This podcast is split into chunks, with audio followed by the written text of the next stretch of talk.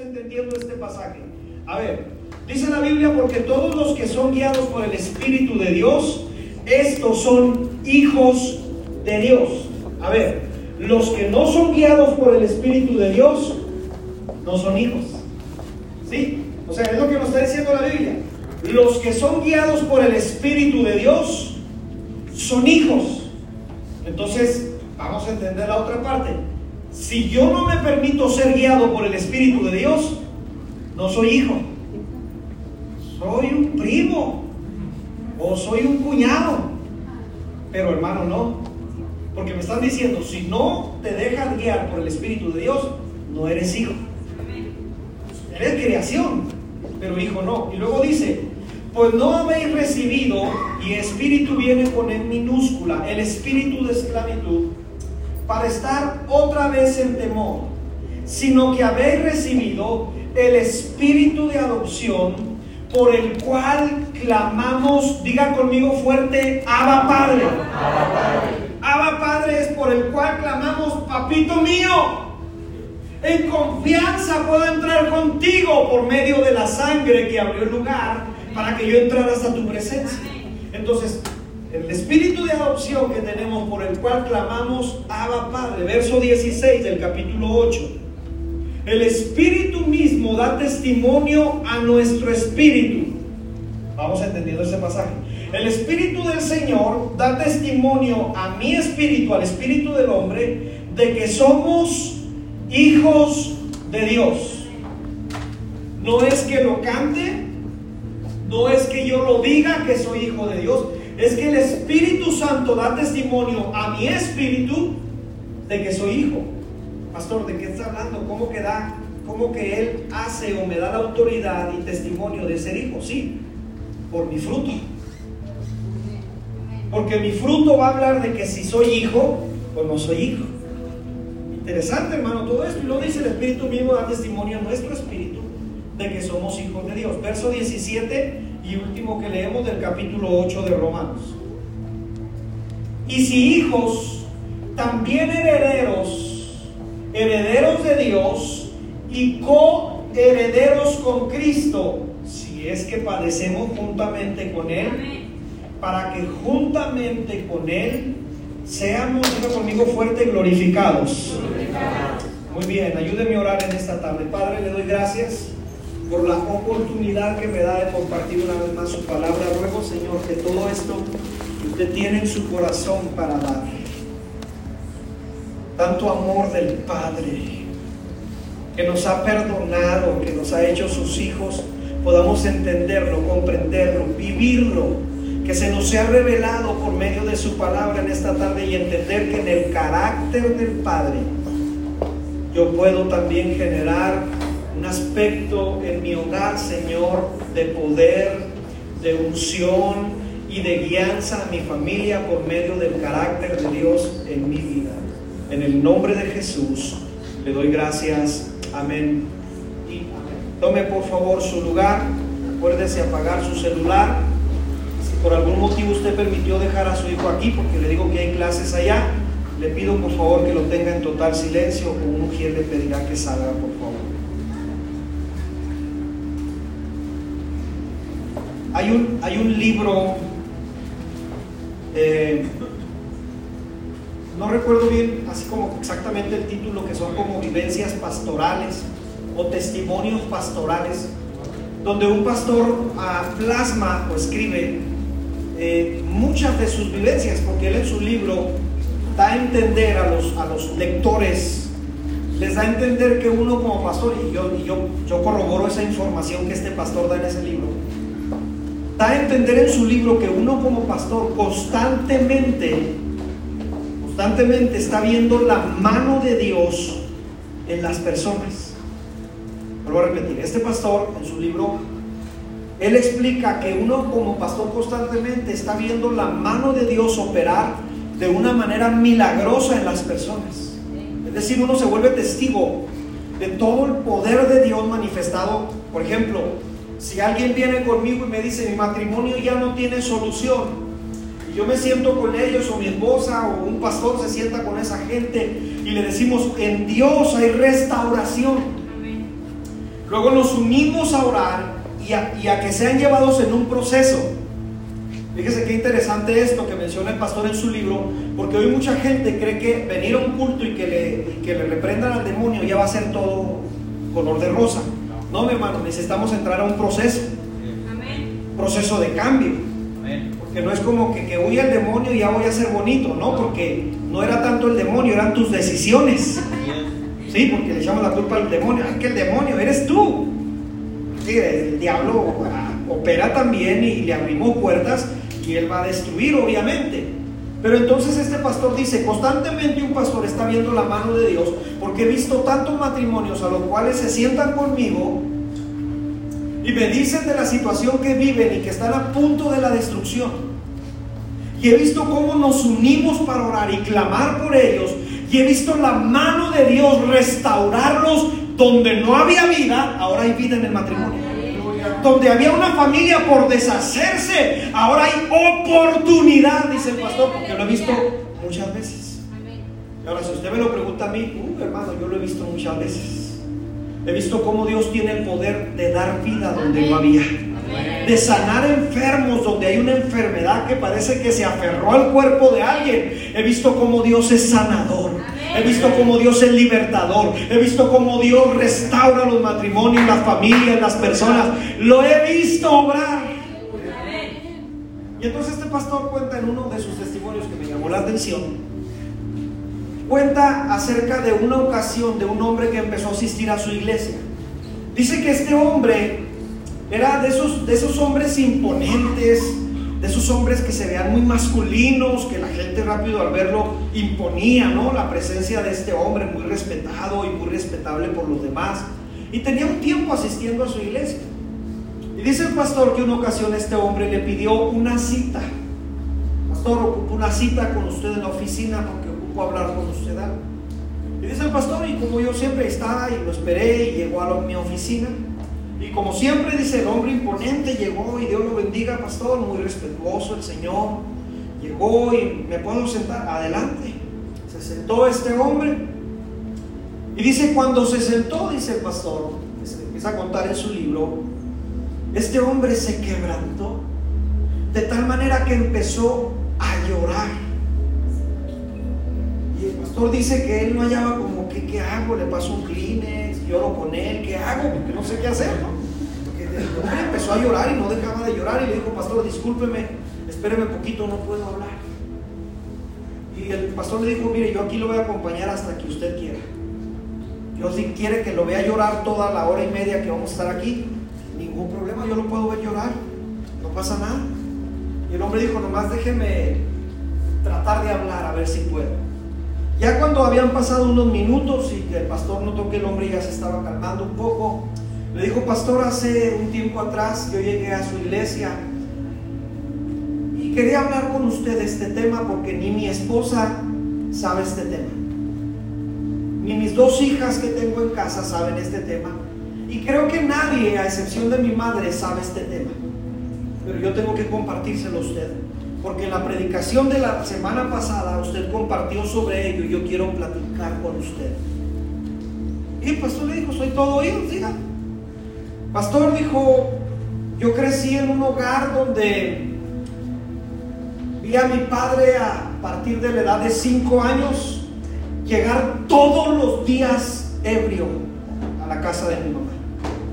No hubo día o yo no me acuerdo, dice a esa edad. No recuerdo, no, no hay en mi mente un momento en el cual yo recuerde ver a mi padre sin estar ebrio. Siempre llegaba ebrio. Y también lo que vi en mi padre es que yo no sé quién le hizo daño. Yo no sé qué pasó en la vida de mi papá. Yo no sé quién lo odió tanto o quién le hizo tanto daño que llegaba a mi casa con coraje y cuando llegaba, muchas veces, pastor, me agarró a patadas a la edad de yo tener seis años. Yo no le hice nada. Nada le hice. Y yo le decía llorando, ¿qué te hice? Pero él, yo le veía su rostro, pastor, con saña. Y me pataleaba hasta que se cansaba. Y el hombre por eso estaba llorando, ¿no? Por eso llegó llorando. Y luego dice, y muchas veces, cuando mi madre vio esta escena, prefería mejor esconderme en un ropero que teníamos. Y cuando sabíamos que ya venía mi papá por la calle totalmente ebrio, balanceándose de un lado a otro, mi madre me escondía en el ropero y me decía, métete porque un día tu papá te va a matar. Y que él le decía, mamá, pero yo no le hice nada. Yo no he hecho nada para que me trate así. Métete. Y me metí al ropero. Y las patadas que me correspondían ese día a mí, mi mamá se ponía. Y yo la vi tirada. Y mi papá hasta se cansaba de patalearla. Y mi mamá también le decía, ¿qué te hicimos? ¿Qué te hicimos nosotros? Para que estés haciendo esto, ¿qué te hicimos? Pero él no decía nada. Él nomás nos pegaba. Entonces, pastor, yo estoy aquí, le dijo, para hacerle una pregunta a usted. Usted dijo la semana pasada que Dios ya me conocía. Oh, sí, pastor, yo, yo lo prediqué. Bueno, mi pregunta es, ¿dónde estaba Dios cuando mi papá me agarraba patadas? ¿Dónde estaba Dios cuando yo vi a mi mamá y yo abría la puerta del ropero para alcanzar a ver a mi mamá tirada en el piso recibiendo las patadas de mi papá? Yo le preguntaba a Dios, ¿dónde estás? ¿Por qué no estás aquí? ¿No ves a este Señor que nos va a matar tarde o temprano? Y muchas veces cuando empecé a crecer, pastor, le dije a mi mamá, ¿por qué no hablas a la policía? ¿Por qué no pides ayuda? ¿Por qué no nos demandamos? Y mi mamá me dijo, porque no tengo a dónde ir. No sé a dónde ir. Hasta que llegó un punto, pastor, que a la edad de 13, 14 años, mi mamá me dijo, hijo, mejor vete, cásate, haz algo. Porque tarde o temprano este Señor nos va a matar. Y huí de mi casa. Pero mi pregunta sigue siendo, ¿dónde estaba Dios? Y dice el pastor que durante este hombre le estaba platicando y estaba recibiendo la pregunta que el hombre le estaba haciendo. El pastor dice que el Espíritu Santo le empezó a hablar a él para que le diera palabra al hombre. Y le dijo, ¿sabes? El Espíritu Santo me dice que te tengo que decir a ti que Dios estaba ahí cubriendo tu cuerpo Nunca se te rompió ninguna costilla porque Dios te estaba cubriendo. Nunca mató a tu madre, por eso la tienes en vida hoy. Porque de un mal golpe la pudo matar muchas veces. Nunca la mató ni a ti ni a ella porque Dios estaba ahí cubriéndote. luego le dijo al pastor, ¿te acuerdas cuando te ponías debajo de una mesa café? Y el hombre se sorprendió y le dijo, ¿y usted cómo sabe que en la casa teníamos una mesa café. Porque el Espíritu Santo sí te vio ahí. Te vio abajo de la mesa llorando. Y el hombre dice, dice el pastor, yo nunca he visto un hombre llorar así como él. Nunca. Nunca había visto un hombre llorar como él, como un niño. Pero entonces dice el pastor, en esa cita que tuve con él, lo llevé al perdón. Y le dije, ¿sabes que Dios te ha perdonado? Y él, el hombre le dijo, Claro que lo sé, porque lo siento. Bueno, le dijo el pastor, ahora ocupas hacer una oración para perdonar al que te ha hecho daño. Y el hombre le dijo, ¿y cómo si mi papá ya se murió? Se murió de alcoholismo. Precisamente de eso se murió. Llegó un punto en que el doctor nos dijo que todos sus órganos estaban totalmente mal. Cayó en el hospital tres, cuatro días y murió mi padre. ¿Cómo que no va a pedir perdón a quién? Y le dijo, es que tú, tú aquí traes la falta de perdón y necesitas soltar. Y dice el pastor, lo vi en una oración tan sencilla, donde él le dijo, Señor, yo perdono todo el daño psicológico, emocional, corporal que mi padre nos hizo y lo perdono. Dice el pastor en su libro, desde ese día, ese hombre ya no es el mismo. Tú lo ves llegar a la iglesia con un rostro radiante. Y su preocupación por pedir consejería ese día era decirle, decirle al pastor, ¿de qué manera educo a mis hijas que no caiga yo en lo mismo que me hicieron a mí? Y entonces el pastor le recomendó algo interesante que yo quiero predicar hoy. El pastor le dijo, observa cómo Dios es Padre. Vamos a enseñarte el carácter del Padre para que ese carácter se forme en ti. Y al formar el carácter del Padre Celestial en tu vida, tú vas a tener la autoridad y el poder de guiar a tu familia en el carácter del Padre. Y es de lo que yo quiero hablarle en esta tarde, del carácter del Padre. Del carácter de nuestro Abba, de nuestro papito. ¿Cuántos tienen un Padre Celestial? Dígame amén. ¿Cuántos le aplauden a nuestro Padre Celestial?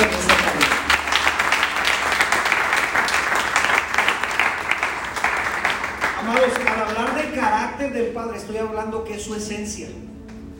No es algo que obtuvo, ¿sí? Es su esencia. Así es Él. Es de esa manera, o sea, no le puedes quitar ese carácter porque es su carácter. Es como alguien, ¿no? Usted conoce personas que, que, son chistosas. Yo conozco personas que son bien chistosas, que una plática con ellos hasta te agarran de la panza de tanta risa porque es su esencia. Así son. Y si le dices, ya no cuentes chistes, hasta la vida del nombre de la persona es un chiste. Porque es su esencia. Así hay personas. En serio, eso es, o sea, eso ya no lo puedes quitar, porque ya lo trae. Entonces, cuando hablo del carácter del Padre, no se lo puedes quitar, porque ya lo trae, es su esencia. Y cuando hablamos de que el carácter del Padre se ha formado en mi vida, tenemos que aprender de cuál es el carácter del Padre. Y de lo primero que yo deseo hablarle es del amor del Padre.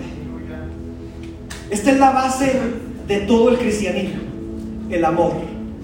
Porque dice la escritura que pasarán las lenguas, se terminarán las profecías, todo va a concluir, pero lo que va a permanecer es el amor. Es el amor del Padre. Primera de Juan capítulo 3, verso 1 dice, mirad cuál amor nos ha dado el Padre para que seamos llamados hijos de Dios. Es algo que Él te dio, no es algo que te tienes que ganar, ¿sí? Porque a nosotros nos han hecho creer que me lo tengo que ganar por obras, no es por obras. Es decir, yo lo he explicado varias veces, no tienes que hacer algo para que Dios te ame, Él ya te ama. Y no tienes que dejar de hacer algo para que Dios te ame. De todas maneras, Él te sigue amando igual, es su esencia. Así es Él. O sea, no lo vas a decir, Señor, para que me ames más voy a hacer esto. Él te sigue amando de la misma manera. Si fallé, Él me sigue amando de la misma manera. Si huí, Él me sigue amando de la misma manera porque es su esencia. No se lo puedes quitar. Y como le expliqué una ocasión, ya hace algún tiempo atrás, Dios es omnisciente, todo lo sabe. Vuelvo a repetir lo que dije. Dios es omnisciente, todo lo sabe. Es más, el salmista dice en su Salmo 139, verso 4, pues aún no está la palabra en mi boca o en mi lengua, y he aquí Jehová, tú ya la conoces. Entonces vamos entendiendo esto. Si Dios ya conoce todo, si Dios ya sabe todo, mi pregunta es, porque yo un día sí hice esta pregunta, siendo cristiano, Hice esta pregunta, Señor, ¿por qué si tú sabías que el hombre te iba a fallar, le diste vida? Esa es mi pregunta. O sea, lo formó y al momento que lo formó dice, era un ser sin vida, hasta que sopló vida.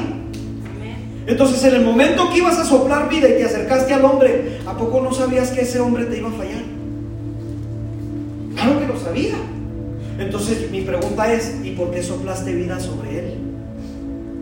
Y la respuesta es en base al amor, porque lo amé.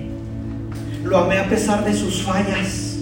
Lo amé a pesar de sus decisiones. Lo amé a pesar de que iba a tomar un rumbo distinto al cual yo le marqué. lo amé, porque el amor puede sobre todas las cosas, borra el pecado, el amor de Dios cubre multitud de fallas, el amor de Dios va por sobre nuestras fallas y sobre nuestros pecados. Alguien dice amén en esta tarde, su amor sobrepasa todo eso.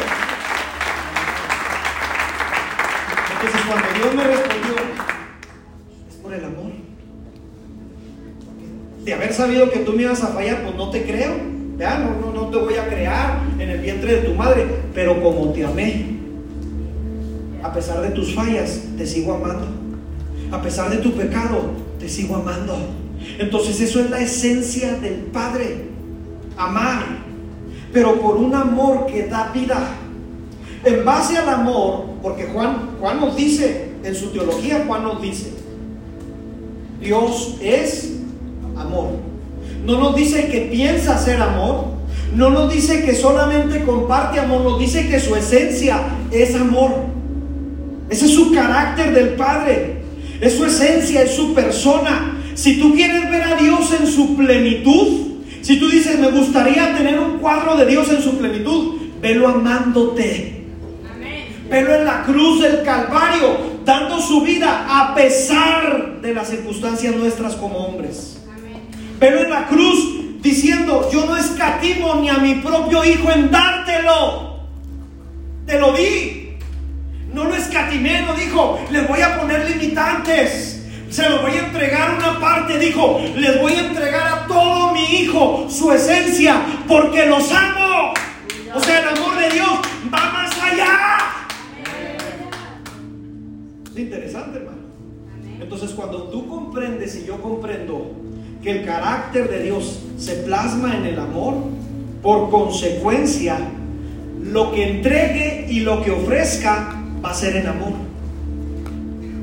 Vuelvo a repetir, lo que Dios da, lo da por amor. Lo que va a entregar, lo va a entregar por amor. El vivir apegado a Dios, indiscutiblemente, escuche bien, si usted busca a Dios, indiscutiblemente, tarde o temprano, se va a topar con el amor de Dios. Y le tengo una buena noticia. El amor de Dios lo va a vencer. Vuelvo a repetir, para los que están pensando en la carne asada para el papá,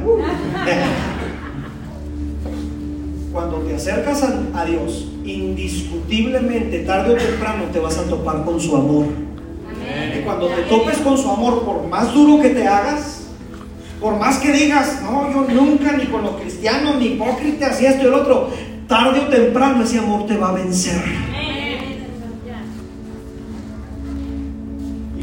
Mencionó en una ocasión, hace también algún tiempo mencioné, que, en una ah, sesión que tuvo un teólogo hoy del siglo XX, reconocido a nivel mundial, uh, es bautista, este teólogo, estaba en una sesión que hizo unas conferencias y al final dejó, permitió al público que hicieran preguntas. Siempre en las sesiones que ellos hacen, permiten al público que haga preguntas. Y, le preguntaron varias cosas, pero una jovencita, una señorita se levantó y, le preguntó, eh, pastor, yo tengo algunas preguntas. Y le dijo, adelante. Eh, mire, en el Antiguo Testamento, le dijo esta mujer, yo veo a un Dios que en cuanto falla el hombre, lo corre del Edén, lo saca. No quiere que esté ahí, lo saca. Luego veo a Dios una vez más, cuando el pecado empieza a multiplicarse, dice la escritura, capítulo 7, capítulo 8, capítulo 9 de Génesis, que el pecado llegó hasta la presencia de Dios. Y Dios mandó a un hombre a hacer un arca para destruir toda la humanidad. Oiga, dijo, qué terrible Dios, ¿no? Antiguo Testamento. Yo también veo a un Dios en el Antiguo Testamento que cuando falla su pueblo, los lleva a esclavitud. Una y otra y otra y otra vez. Cada rato. Veo que el pueblo falla y Dios los lleva a esclavitud.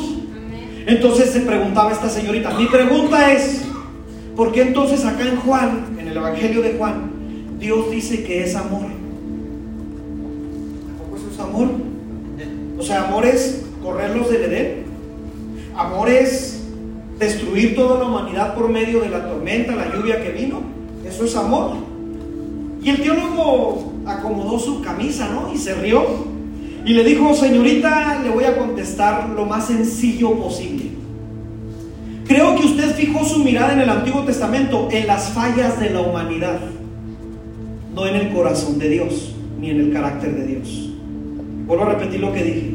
Esta señorita fijó su mirada en las fallas del hombre, mas no en el carácter de Dios. Porque antes de sacar al hombre del Edén, ya le había dado promesa de libertad. Capítulo 3, verso 15, eh, dice la escritura, que del vientre de la mujer que iba a deshacer toda obra de Satanás, de la serpiente, ya le estaba profetizando que iba a traer libertad por medio del Hijo. Pero usted no vio el pasaje o tal vez lo pasó de largo. O tal vez no tomó en cuenta lo que dice el libro de Hebreos y el mismo capítulo de Génesis, capítulo 8 y 9, que Noé al construir el arca no la construyó ni un día para otro duró aproximadamente 120 años construyéndola. Donde dice la escritura que por la fe de Noé y por la predicación y testimonio de Noé, la gente lo vio construir un arca, pero nunca quiso ir al arca. 120 años dio Dios de oportunidad para que la gente se acercara. Me venga a decir que no es un Dios de amor, porque aun cuando le dice Jehová a Noé, métete tú y tu familia, todavía les dio siete días más. O sea, si le suma 120 años con siete días más. La oportunidad para que se acercasen, pero nadie quiso. Entonces, por favor, no me venga a decir que Dios no es un Dios de amor, porque cuando los lleva a Egipto y cuando el pueblo clama, Jehová como poderoso gigante lo saca de ahí. Y Deuteronomio eh, nos dice en la escritura que Jehová llevó a su pueblo por el desierto como un padre lleva a su hijo de la mano. Así que por favor no me diga que Dios no ama. Hermano, esta mujer sonrojada se sentó y dijo, no lo había visto de esa manera. Porque muchas de las veces nos centramos en las situaciones malas de la humanidad, porque Dios permite esto, porque Dios permitió aquello, pero no hemos visto que tantas oportunidades que Dios nos ha dado de amor a cada uno de nosotros. ¿Alguien dice amén a eso? De hecho, le dijo el teólogo, terminó eh, su, su propuesta de respuesta a esta mujer y le dijo, de hecho, sin temor a equivocarme, todo cristiano conoce el verso central del evangelismo. Casi todo cristiano conoce el verso central del evangelismo. Y todo comienza en el amor, porque de tal manera amó. Todo comenzó en el amor. Ahora bien, pastor, y lo aplicable a mí como papá o como líder del hogar, este, este principio, cuando tú siembras tu hogar con amor del Padre, no estoy hablando de un amor ideológico nuestro, ¿está bien? El amor ideológico nuestro terrenal no se parece a nada al celestial. Porque usted vea, por ejemplo, hoy en día la gente se inventa amores. De hecho, estamos en el mes del amor, como lo dice hoy un grupo de personas. Y dicen, love is love, amor es amor. Y la gente inventa amores, ¿verdad? Y dice, si tú como adulto quieres amar a un niño y casarte con él y tener sexo, es amor, hay que respetarlo. No, mi hermano, yo no estoy hablando de esa clase de amor, ese es amor ideológico. Es amor de que alguien se inventó por ahí, es ideología, pero ese no es el real amor del cual yo le estoy hablando. Cuando yo le hablo del amor de Dios, es generar en ti un espíritu de confianza en la otra persona, un espíritu que aplica esperar en la otra persona, el ver el bien en la otra persona, porque todo lo que Dios hace en nuestras vidas y lo que ha hecho hasta ahora no espera nada a cambio, es un amor ágape. El amor ágape es dar sin esperar nada a cambio. Es entregar cuando tú ves a Dios en su esencia, te entrega sin decirte, eres un pecador inmundo, eres esto, aquello. Simplemente te entrega porque Él es amor. Es su esencia. No podemos decir, Señor, pues al final de los días vamos a muchos a pecar y hacer esto y hacer aquello, pero es su esencia amar. Así es Él. Y por lo tanto va a dar. Y lo que dé, lo va a dar en el principio del amor. Por eso le digo, no me malentienda, los estándares del mundo nos dicen que si te dan, tú das. Si me aman, yo amo. Esos son los estándares del mundo. Los estándares del mundo nos dicen en las novelas, en las películas de Hollywood, y vivieron felices para siempre.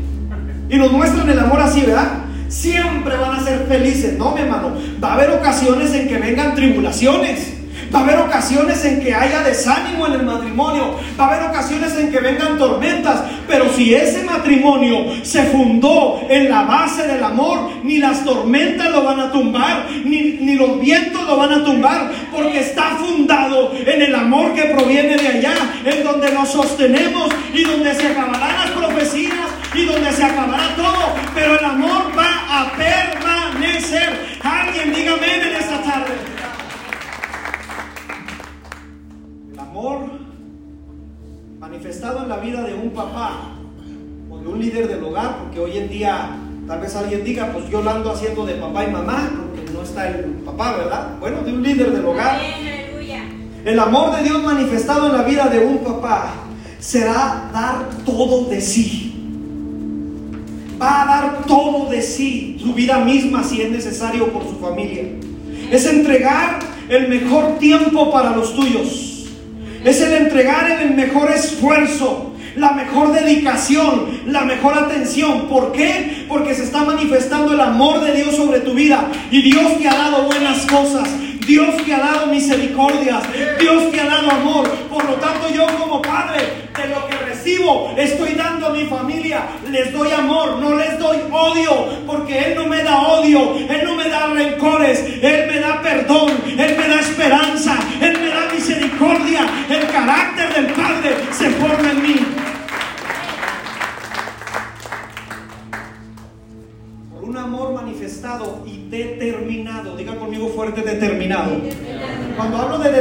Hablo de decisión. Hablo, Señor, yo voy a amar por sobre todas las cosas. Primera de Corintios, usted creo que hasta se lo sabe de memoria. Primera de Corintios capítulo 13, versos 4 al 8. El amor es sufrido. El amor es benigno. El amor no tiene envidia. El amor no es jactancioso. No se envanece. No hace nada indebido. No busca lo suyo. No se irrita. No guarda rencor. No se goza de la injusticia. Se goza con la verdad. Todo lo sufre. Todo lo cree. Todo lo espera. Todo lo soporta. El amor nunca deja de ser. Cuando nosotros fijamos nuestros hogares en el amor de Dios, nada va a poder destruir tu hogar. Vuelvo a repetir para los que están dudando. Sí, porque no oí algunos más amenes. Cuando tú y yo fundamentamos nuestro hogar en el amor del Padre, por eso es clara la parábola, ¿no? Un hombre construyó su casa sobre la arena y otro hombre construyó su casa sobre la roca. Sobre los dos vinieron vientos y sobre los dos vinieron tormentas. O sea, no vivieron felices para siempre, ¿verdad? Va a haber situaciones difíciles. Pero sobre el de que fundó su casa sobre la arena, se cayó. Pero el que fundó su casa sobre el carácter del Padre, sobre el amor del Padre, vinieron vientos soplaron vientos fuertes y tormentas le pegaron a la casa, pero no pudieron tumbarla porque todo se acaba, porque todo se desvanece, pero el amor permanece para siempre. Es más, su amor tiene más poder que la misma muerte. Vence a la muerte el amor de Alguien le aplaude fuerte al amor de Dios.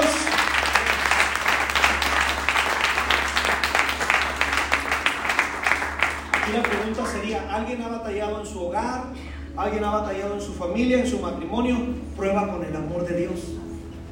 Pruébalo. Pruébalo manifestado en tu vida y determinado a caminar. Escuche bien otra vez, cuando hablo de determinación hablo de decisión. Determinado a caminar, vivir, creer en este grandioso amor que se basa, escucha bien en qué se basa el amor de Dios, en el bien del otro.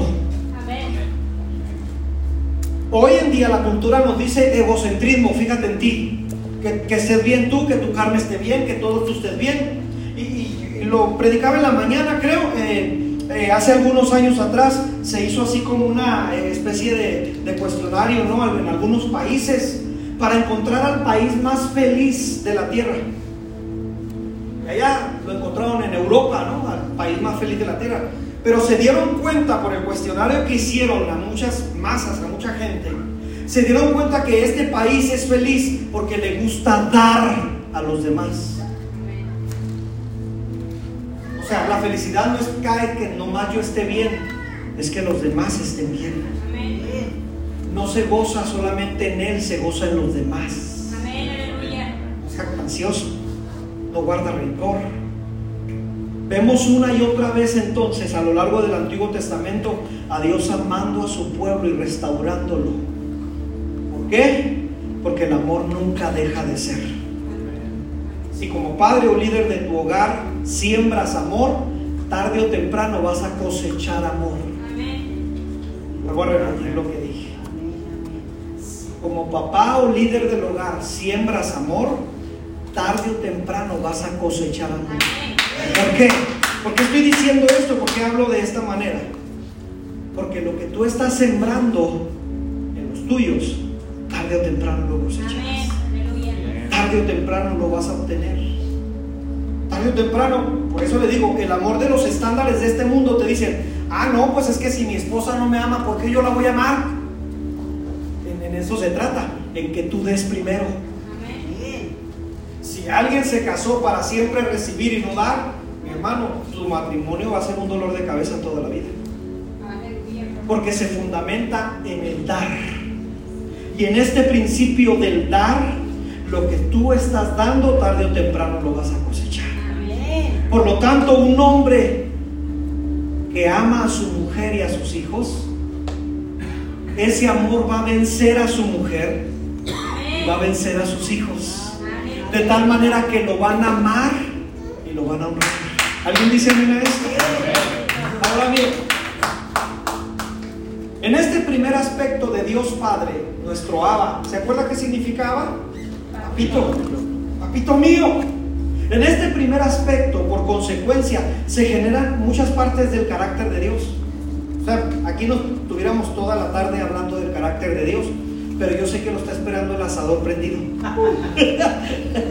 y a lo mejor alguien dice, no, pues si mi esposa no me agarró nada en la cartera, da igual los billetes. Se me hace que va a llegar y pues va a haber lo mismo. bueno, no sé.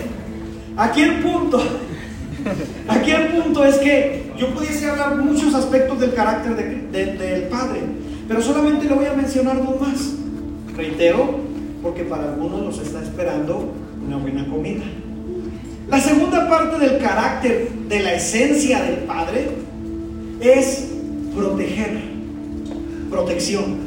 Diga conmigo fuerte protección. Protección. protección. Ya le dije, si en la tarde que esté el partido de México contra. ¿Quién? Estados Unidos. No, no, ya perdió. Ni me acuerdo, hermano. Estoy enojado. No, no, sí, no. Es contra alguien más. Camerún, no sé quién está en la tarde, a las 4 de la tarde. Juega México, algo así. Lo, lo quiero oír gritar así. No. Cuando estoy viendo la novela y que se vaya a casar, uy, qué padre. Ah, sí, sí. Así como es en la iglesia, lo quiero ver en su casa. Uh, uh. ¿Ah? ¿Sí? Mire, en mi contexto personal, yo estoy hablando de mi persona, ¿eh? no tiene que ser así en todos. Pero yo en mi persona, yo soy escandaloso, o sea, mi esposa lo sabe. Pongo un partido y los vecinos oyen. ¿Qué? ¡Súbele! Yo así soy. Yo no sé, es mi esencia, ¿no? Por eso hay veces que yo batallo mucho para entender a alguien que dice, yo amo a Dios. Y usted lo ve así, yo amo a Dios. Batallo mucho para entender que ama a Dios si no se lo expresa. Sí, yo batallo, en serio. O sea, es como si yo llegase con mi esposa y le diría, pues te amo. ¿Para qué? Aquí está el chivo porque te amo. Oiga, mi esposa me diría, no, pues llévate tu chivo y vete tú también. Pero yo se lo expreso, yo le digo a mi esposa, amor, te amo. Y ella te amo, en serio. Y no me canso de decírtelo. Porque se lo expreso con mi actitud, con mi acción, con mi forma de decírselo. Te amo. Y ella bromeando el otro día con los matrimonios, los matrimonios que están en el curso se han de acordar, que el otro día ella bromeando dice, dice, me hace bien raro mi esposo, porque a veces que no me baño y me dice, me gusta tu olor y le digo, es que es en serio. No, no sé, tu olor es, no, no, se parece a ningún otro olor. Y aunque no te hayas bañado, de todas maneras te doy carrilla, bañate. le digo, de todas maneras le digo, no sé, tienes tu olor y me gusta. Y no le digo, pues me gusta tu olor. No, le digo, me encanta tu olor. Me gusta porque me gusta que sepa con mi actitud. Por eso le digo, yo no entiendo a alguien que adora así. Te adoro, Señor, pues aquí estoy, ya te adoro. No entiendo esa parte, pero no me voy a pelear con eso. Cuando hablamos de que la esencia del Padre, número uno es, diga conmigo fuerte, amarnos. Número dos es protegernos. Es su esencia, hermano.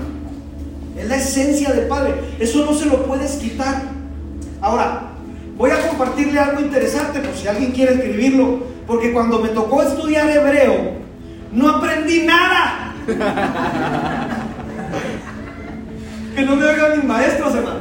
Porque en serio, fue la materia más difícil que se me hizo, el hebreo. Pero nomás me aprendí los dos primeros principios de las dos primeras letras del hebreo. Fue lo único que me aprendí. O sea, si ahorita usted me pone un examen de hebreo, no me acuerdo. Pero lo único que se me quedó grabado fueron las dos primeras letras del abecedario hebreo.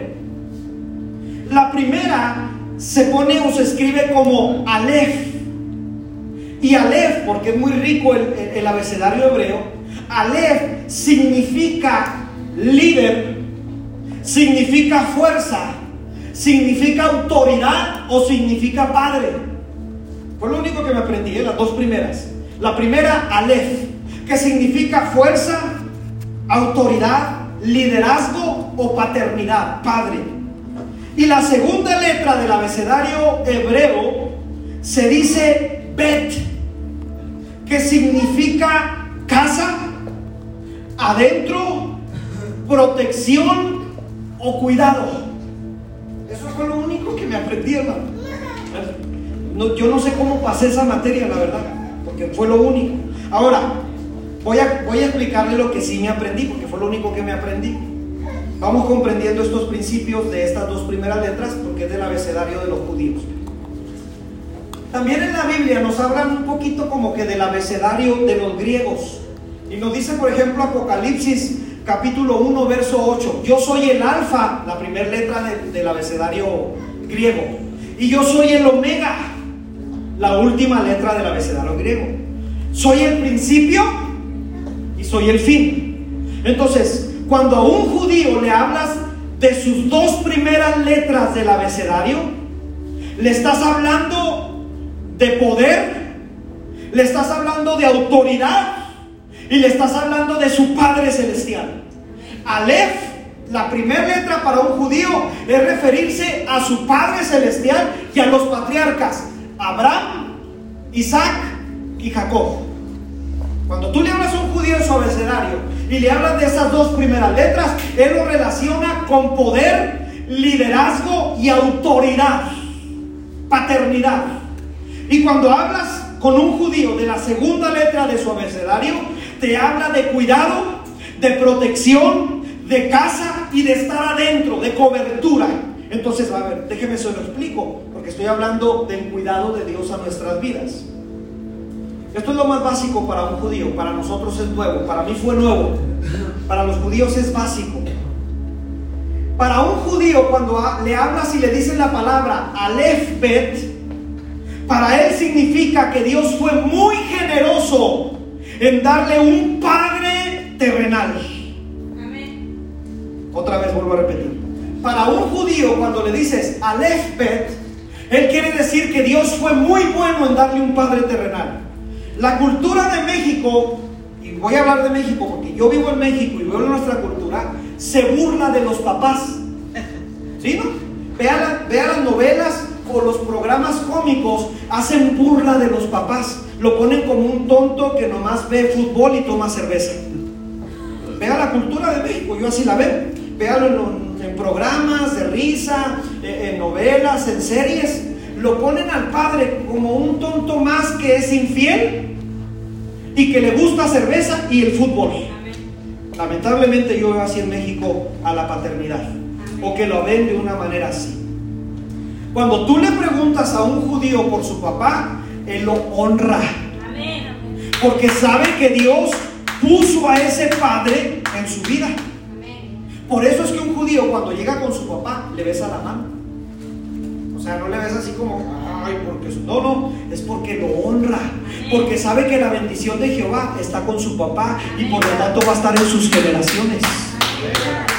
Interesante, ¿no? Ahora bien, la palabra la segunda letra del abecedario hebreo, estoy hablando de hebreo antiguo, ¿está bien?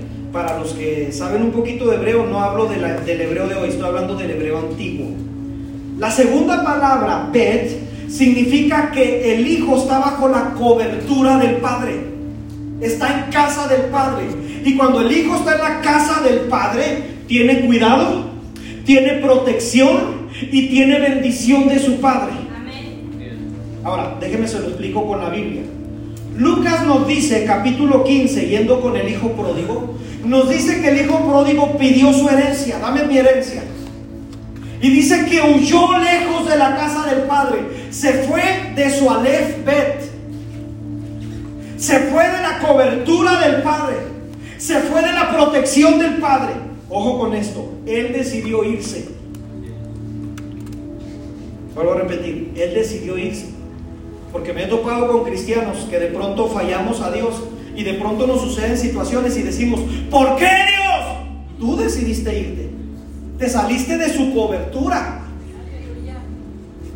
Sí, ¿verdad? Es que aquí no nos gusta mucho este tema, porque la gente dice, es que Dios me ama a pesar de eso, pero si te sales de su cobertura, si te sales de su Aleph, no tienes cobertura de él. Y el hijo pródigo, aunque era amado, se fue. Él decidió irse. Ojo con esto para los que piensen, como dije la semana pasada, que Dios es un rogón. Dios no es rogón. Porque el hijo pródigo se va y el padre nunca lo va a buscar. Sí, ¿verdad? Si no queda claro lo del hijo pródigo. Yo no veo que diga la Biblia y el padre se salió y lo buscó por... No, jamás. El que tuvo que haber regresado fue el hijo. Porque él ya dio todo. O sea, ya sería un abuso de parte nuestra, ¿no? Señor, ya diste todo y si me pierdo, pues ahí me alcanzas. No, el padre ya no va. El que decide regresar al bet del Padre es el Hijo. Regresa a la cobertura. Entonces, cuando el Hijo se va lejos del Padre, ¿qué dice ah, eh, en Lucas capítulo 15? Lo pierde todo. Se malgasta la herencia.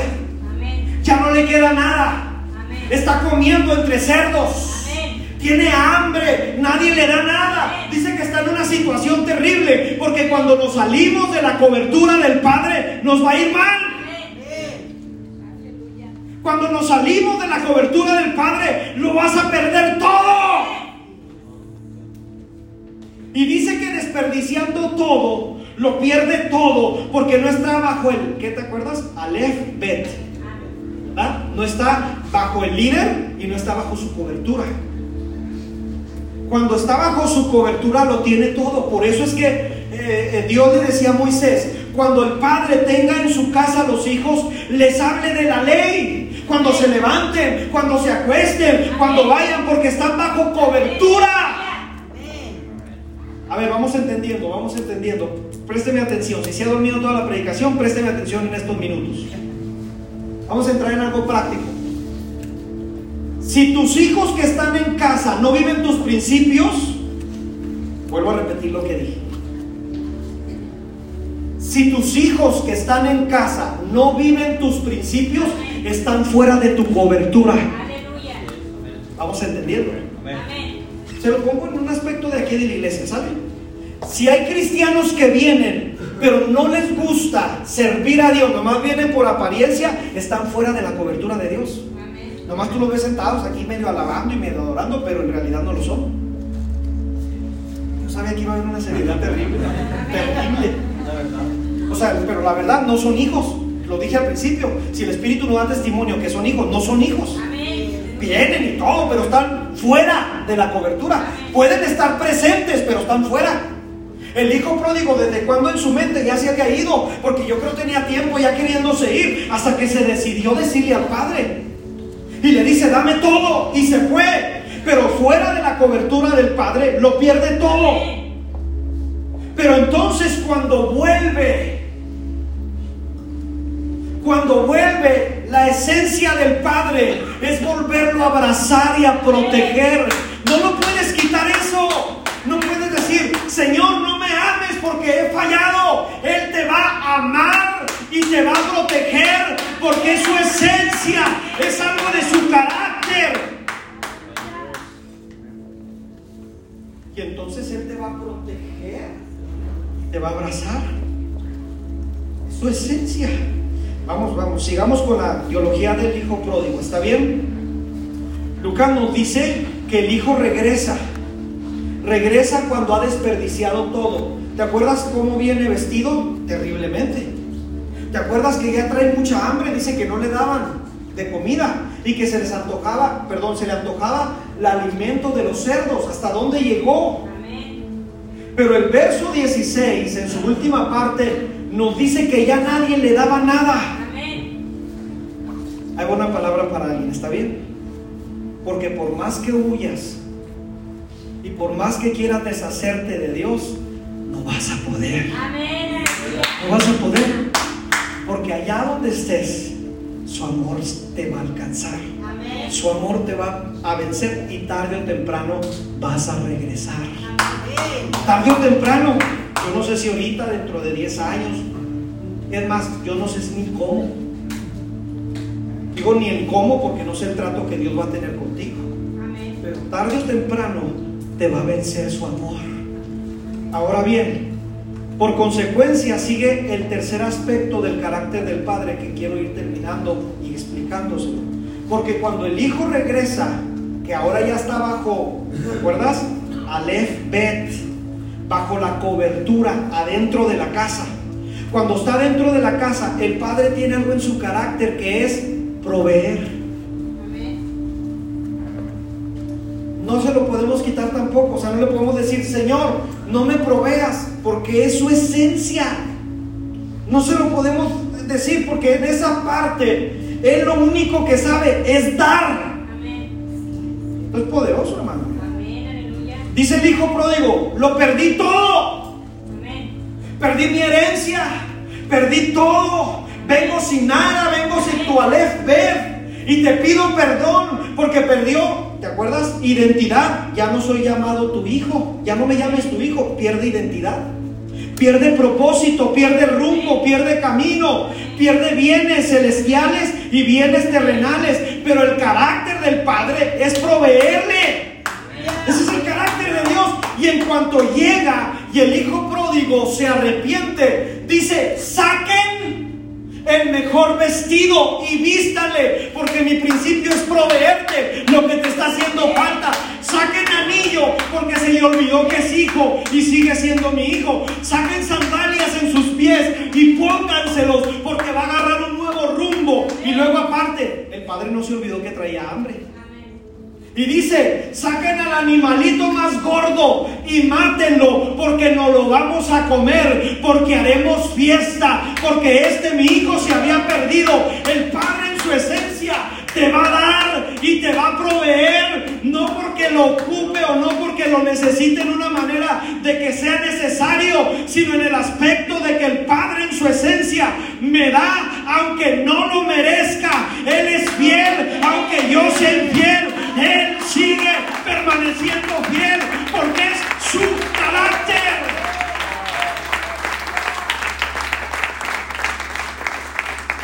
Déjenmelo corroboro esto que estoy diciendo con un pasaje. Mateo, capítulo 6, versos 26 al 31.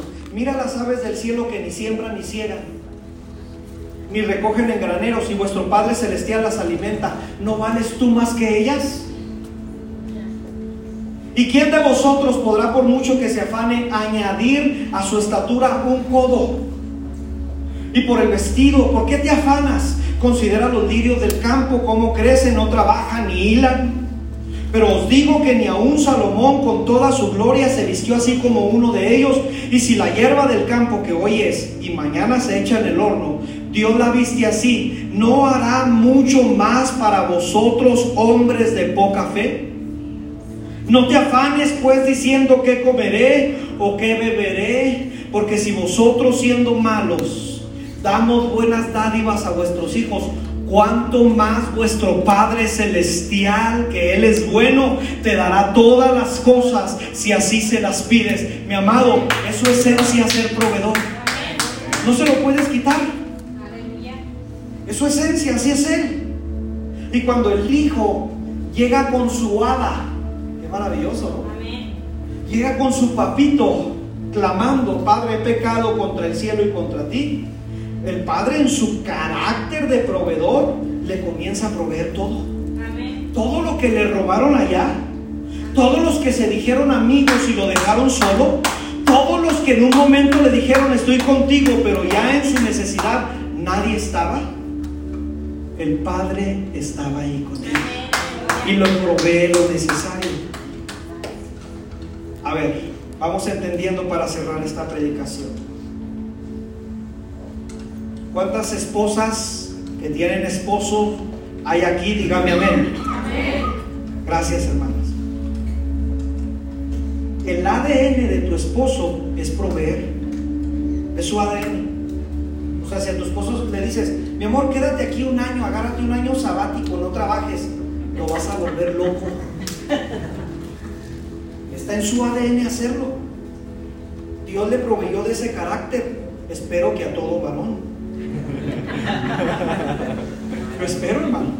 Sí, porque usted tiene un esposo que no quiere trabajar, pidámosle al Señor rápido que ponga de su carácter. Porque todo hombre está su ADN salir para proveerle a su familia. Es su ADN. Y escuche bien porque aquí entra la honra para los papás.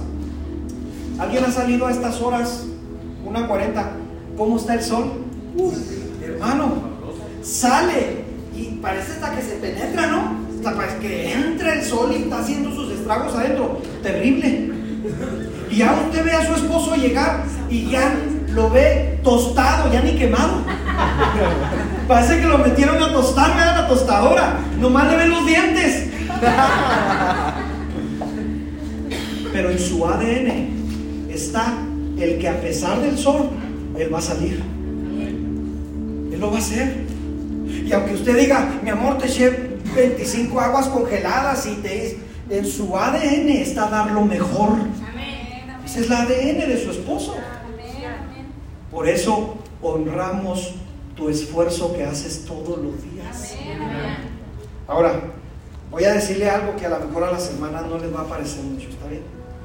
Hace como tres semanas atrás, sí, más o menos tres o cuatro semanas, estaba orando y el Espíritu Santo me dijo, ora por cada varón de la iglesia.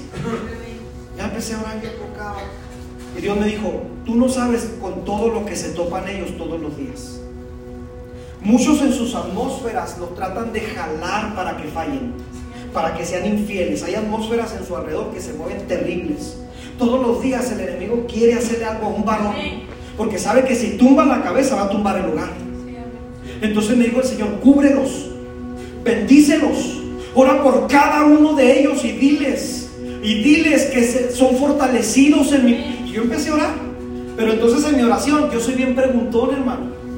Preguntón con Dios, soy preguntón. Y le dije, ¿y, ¿y por qué me pones a mí a hacer lo que no lo hacen las esposas? hermano, en serio, ¿eh? La neta, yo sí se lo dije. Señor, ¿por qué me pones a mí a hacer lo que no tienen esposas en casa que lo bendigan? Amén por eso te estoy diciendo.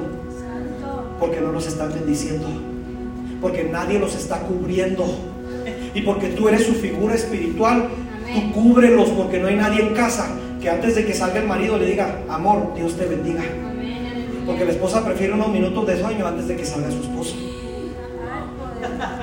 Hermano, yo sé.